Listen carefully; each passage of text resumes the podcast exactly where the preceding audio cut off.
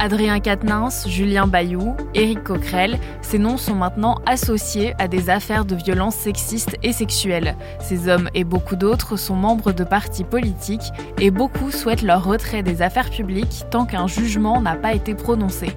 Alors, comment s'organisent les partis politiques face aux violences sexistes et sexuelles? On pose la question à Baptiste Farge, journaliste politique à BFM TV.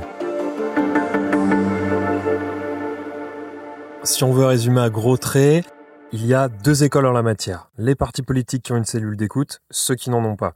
Dans cette première catégorie, vous avez les formations de gauche, que ce soit les insoumis, les socialistes, les écologistes et les communistes. Tous ont une structure spécialisée sur les violences sexuelles et sexistes. Ces organisations, elles sont notamment destinées à recevoir des signalements internes, et ensuite, si signalement il y a, ces partis politiques peuvent prononcer des sanctions. Outre la gauche, on compte également Renaissance, le parti présidentiel, parti présidentiel qui affirme que sa cellule d'écoute n'a pas vocation à se substituer à la justice.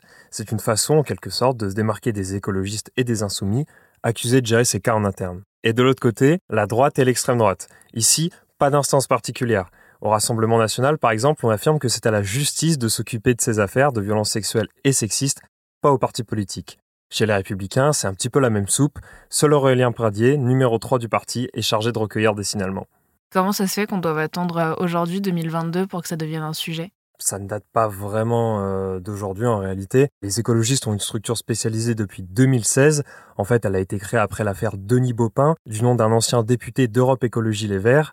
À l'époque, plusieurs élus du parti, dont Sandrine Rousseau, avaient témoigné publiquement contre lui, se disant victimes d'agression ou de harcèlement sexuel de sa part. Et plus largement, un an plus tard, en 2017, c'est le mouvement MeToo qui a ouvert des portes. Là, vous avez une libération de la parole des femmes et progressivement, ça va toucher toutes les sphères de la société, dont la politique évidemment. À gauche, par exemple, le mouvement des jeunes socialistes et celui des jeunes communistes ont été secoués par des révélations sur des cas de violences sexuelles. Et donc forcément, entre MeToo et ses affaires internes, il y a une prise de conscience qui facilite derrière la création de cellules d'écoute. Et est-ce que ces cellules, elles sont utiles finalement?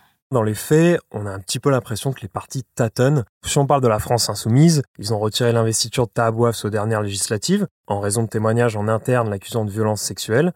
Éric Coquerel, lui aussi, fait l'objet d'un signalement en interne pour harcèlement sexuel, mais là, aucune sanction n'a été prononcée. Il est toujours député et président de la commission des finances à l'Assemblée nationale.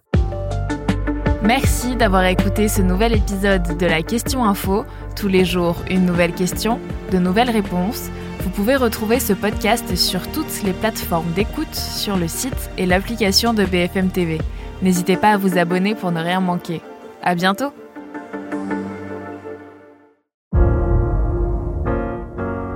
Vous avez aimé écouter la Question Info?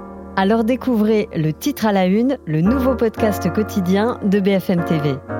Les grands récits de l'actualité, des témoignages intimes, c'est tous les soirs sur vos plateformes préférées. À bientôt!